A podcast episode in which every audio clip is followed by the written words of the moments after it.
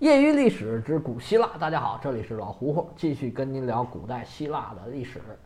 上回书咱们说到，蒂米斯托克利利用陶片放逐法放逐了两位自己的政治对手，在备战的路上呢又迈进了一步。但是呢，他还有两个更强劲的对手，我们这回就来看看他怎么对付剩下这俩对手。上回书咱们说呀，这蒂米斯托克利的主要备战。就是要建造所谓的三层大帆船，其实就是我们后面解释的这个三层桨的加来船，把它稍稍改进一下、加固一下，就可以当做战船来用。因为造这个战战船啊，特别的花钱。大家可以想想我们国家造航母的这个历程。其实啊，我觉得那个时候按照雅典的经济实力，跟我们国家现在造航母啊，真的是有点像的。有很多人觉得这这东西没什么用，你造它就是白花钱。那另外一些人就觉得造这个对我们战略上很有帮助啊，必须要造啊。那问题其实还是在钱上。实际上，蒂米斯托克利这个时候主要的任务就是要说服公民大会要给钱给我造船。那么他的对手就是现在来讲就是克桑提普斯和阿里斯泰德俩人就是反对他，哎，咱们就不能花这个钱。那钱白花了，没什么用。那波斯呢，可能不会打我们，我跟他们谈判就行了。基本上是争议就在这里。那当蒂米斯托克利这个完成前两次的这个陶片放逐之后，他又歇了两年。那么到了公元前四百八十四年，蒂米斯托克利四十岁的时候，他又第三次拿起了陶片放逐这个武器。这回的目标是谁呢？是克桑提普斯。蒂米斯托克利提起对他放逐的理由是，他对埃伊纳岛作战不利。这个埃伊纳岛以前我们提过，它是海军前三强，比这个雅典的海军实力要强。那它的位置呢，在萨拉米斯岛的正南方。当雅典拿下萨拉米斯岛以后啊，这个埃伊纳岛跟他作对的态势已经很明显了。那时候关系就已经很差了，而波斯一旦打过来，这埃伊纳岛就倒向了波斯的那一面，没多久就开始跟雅典处于战争的状态。而负责跟埃伊纳岛作战的人是谁呢？就是这个克桑提普斯，因为他海军力量跟埃伊纳岛有很大的差距，虽然有其他城邦的援助，但是呢。比起埃伊纳岛的这个有海运传统的这个国家来说，这城邦来说吧，雅典的实力啊，其实还在对方之下。所以蒂米斯托克利呢，对这件事儿的提议啊，可以说是一箭双雕。第一个，我要把克桑提普斯给赶走，说他这个多年以来征战不利，对埃伊纳岛没有采取正确的战略，指挥的不利。第二个。为啥不利啊？是因为我们的船太少了，哎，船这么少，他还不让我们造，所以说，第一个我要弹劾他，第二个我要造船，因为老百姓已经很明显的看到这个埃伊瓦埃伊纳问题啊，这个隔了很长时间也没有解决，哎，结果就把这个票都投给了克桑提普斯，就把他赶走了。同时，公民大会同意让蒂米斯托克利建造一百艘这个三层加莱船，那么这个地律师。以后我们就管它叫地律师吧啊，这地律师的目标就达成了一半了。又过了两年，又有机会来了。这个时候呢，地律师已经四十二岁了。公元前四百八十二年的时候，雅典呢发现了一个很大的银矿。关于怎么使用这个银矿的收益，那么两派可以说是发生了最激烈的斗争。实际上，这两派呢，就剩下各剩下一个人了，就是阿里斯泰德跟蒂律师。阿里斯泰德还是以前的一贯的作风，说这个钱呢，咱不能用来军备，哎，每个人大家都分了，增加雅典市民的福利，哎，这多好啊！那蒂律师还是坚持自己的观点，说所有的这些收益啊，咱们必须用来造船，否则波斯一打来，我们就完蛋了。两派啊。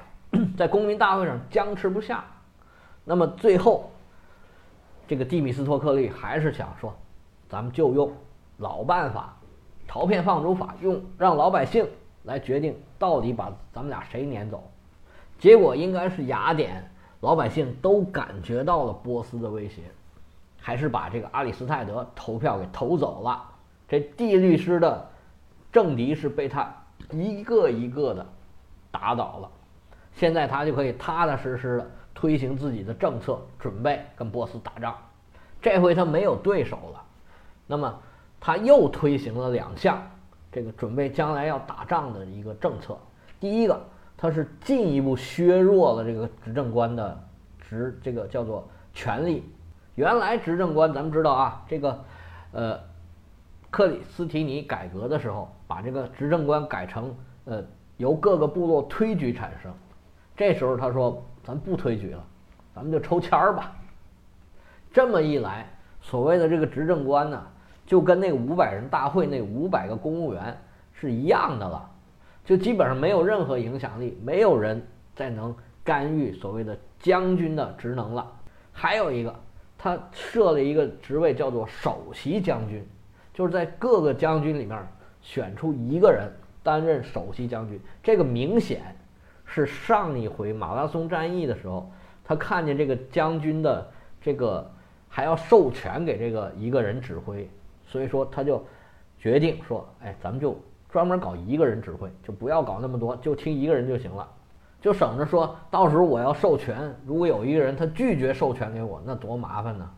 那么这个提议也得到了公民大会的认可。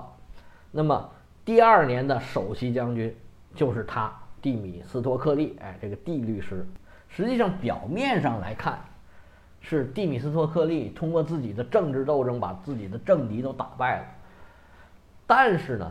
其实他能获得这种胜利啊，有一个势力在帮他的忙。这势力是什么呢？实际上就是波斯。这马拉松之后啊，雅典人心里面非常清楚，这波斯啊就在不远处。他只要收拾完自己内部的问题，他一定会打过来。所以这种战争阴云的笼罩之下，蒂米斯托克利这样的这个主战派啊，他得到了市民的支持是非常正常的。所以表面上看起来是他个人的政治胜利，实际上是战争这种状态呀，在雅典市民心里面的一种反射。那么我们再回过头来看看波斯的状态是什么样的。在马拉松之后啊，这个波斯也面临着很多问题。就像一支豪门球队啊，它往往在很长的一个连胜之后，就会出现几场连败的情况。这一方面呢。是因为它内部的问题爆发了，你像这个疲劳啊、伤病啊，呃，队员之间内部的不和呀，跟教练之间的关系啊，还有一个原因，就是因为你在明处，你对手在暗处，所有人都在研究你的打法，而你一旦失败了，这说明你的问题暴露出来了，你知道你的弱点在哪里，那所有的球队就会都针对你这个弱点一起打。那么第一个打败你的球队，就给后面的球队啊，可以说是立下了一个典范。而面对这些豪门球队的时候呢，他的对手一般有两个策略。第一个就是说，反正赛季很长，我现在我不跟你死拼，反正我也打不过你。正常的话，我我就算是拼尽全力，我也打不过你。那么我就意思意思。只要不输的太难看就可以了，因为输给你也不丢人嘛。像这种波斯一派使者，他就立马把土和水都上交上去的，就是采取这种策略的。那么另外一些球队，他自己退无可退的时候，你就像于保级球队，我输给你我就要降级了。那很多球队呢，他就会选择跟你拼一场，拼死一搏，而且呢，对这些球队的一些球员来说。年轻球员也好，呃，这个已经有一定实力，但是还没有那么出名的球员也好，他就想说，哎，我就跟你拼一下，好，我扬名立万啊！像希腊这些城邦，就是这种状况。像雅典，尤其是希腊，经过这一战呢，可以说是天下扬名，大家都知道，哎，有雅典这么一回事儿。那现在呢，天下对雅典也都是高看一眼。尤其是在希腊人的心目中，这雅典的位置啊，可以说是升高了。那波斯帝国内部很多地方就有样学样，也都开始起了造反。而且呢，他们也知道说波斯第一个不是不可战胜的，第二个它有若干若干这样这样那样那样的缺点问题。哎，我们应该怎么对付他们？这个公元前四百九十年马拉松之战结束之后，埃及立马就叛乱了。这个咱们上文书说了，那么埃及非常重要，它必须要去平叛，而全国呀，整个波斯帝国，它各处的叛乱呢，可以说是层出不穷。这大流士啊，到处灭火，可以说是按下葫芦起了瓢，一直就没踏实过。在公元前四百八十六年，就是说四年以后，这大流士大帝啊，也不是累的呀，也不是气的，那么就去世了。那么继承王位的叫做薛西斯。这个薛西斯啊，他不像上任的皇帝啊，不是皇帝了，国王。因为大流士继位的时候还有很多不明朗的地方嘛，还有陈桥兵变这回事儿。这薛西斯的血统是一点问题都没有，他爸爸是原来的国王大流士国王，他妈妈原来是王后，而且呢，他妈妈是居鲁士大帝的女儿。这咱之前说过，这个居鲁士大帝这女儿呢，是首先嫁给了他的哥哥冈比西斯二世，然后呢又嫁给了那个篡权的那个，说是他弟弟也好，说不是，哎，不好说了。嫁给第三个人才是大流士，这事儿咱们以前说过了啊。而且呢，这个女性的血统，在他们那个时候也是被认可的，这跟中国还不太一样。所以说呢，这个薛西斯呢是个根儿红苗正的，哎，王位的继承人，没有任何质疑。嫡长子不说，而且呢还有前前任这个国王的血统。这薛西斯呢。据说是战士的意思，就是这个名字啊，薛西斯这个词儿，据说是战士的意思。那我们就管他叫薛战吧。据说呢，他从小啊接受了很好的教育，哎，长得又很帅，又很高，呃，为人彬彬有礼，很有礼貌。他一方面呢，顺利的从他父亲那儿继承了王位，同时继承的还有叛乱。咱们对一下这个时间线啊。这公元前四百八十六年，是蒂米斯托克利第二次用这个陶片放逐法把麦加克勒斯给驱逐出去的这一年。应该说，薛西斯这个平叛跟备战跟雅典这个呃驱除政敌跟备战是同步进行的。而到了公元前四百八十二年。这边雅典这边，蒂米斯托克利已经把那个阿里斯泰德给驱逐走了，他可以非常顺利的、没有干扰的准备他这两百艘船了。而那个薛西斯这边呢，也刚好是在这一年平定了埃及的叛乱，可以踏踏实实的准备来打希腊了。所以我之前说，这个阿里斯泰德被赶走，也完完全全是因为波斯的。战云压过来的原因，这个时候啊，波斯要打希腊的这个态势已经非常的明显了。这个为了备战呢，薛西斯可以说是做了非常充分的战略动员。那天子一呼，惊天动地啊，他恨不得把整个首都都搬到这个萨迪斯来了。他又在全国各地征粮征饷，找各种奇人异士。让帝国各处的什么弓箭兵啊、骑兵啊、车兵啊，什么玩飞刀的、耍坛子的、卖大力丸的这些人，当然后边那些是我加的了。总之吧，就是集合了帝国各种的军事能力，都围绕在自己身边。另外呢，他还做了一项决定，是我们后人很多人都不知道的。这个事儿呢，应该说是一个战略决策。他呢，跟迦太基结盟了。当时迦太基啊，已经是地中海西部一个最强大的国家。咱们以前说过，迦太基呢是腓尼基人建立的这个殖民城市，非常善于行船，在海洋上是无敌的。当时比希腊人在海洋上的能力是更强的、更厉害。他们的首都呢就是迦太基，现在在墨西呃突尼斯这个地方。跟他们结盟有什么用呢？主要是为了牵制一个这个城邦国家，当时也是非常强大的，由希腊人建立的这么一个城邦国家。这个我们在以前讲这个移民的时候，这个希腊殖民的时候，曾经讲到过，叫叙拉古。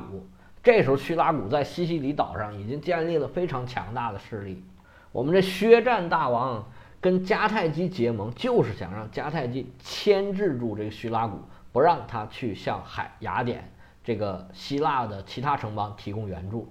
上次这个马拉松之战的时候啊，波斯人只来了两万五千人，所以在波斯人眼里啊，这两万五千人不是人很多，呃，打败了也属正常，就是说我我没认真打啊，下次我认真打了。这次薛西斯可以说是倾举国之力，哎，准备打这场大战，而且这次啊，这个薛战大王把自己的几个弟弟和几个儿子都带着一起要参加。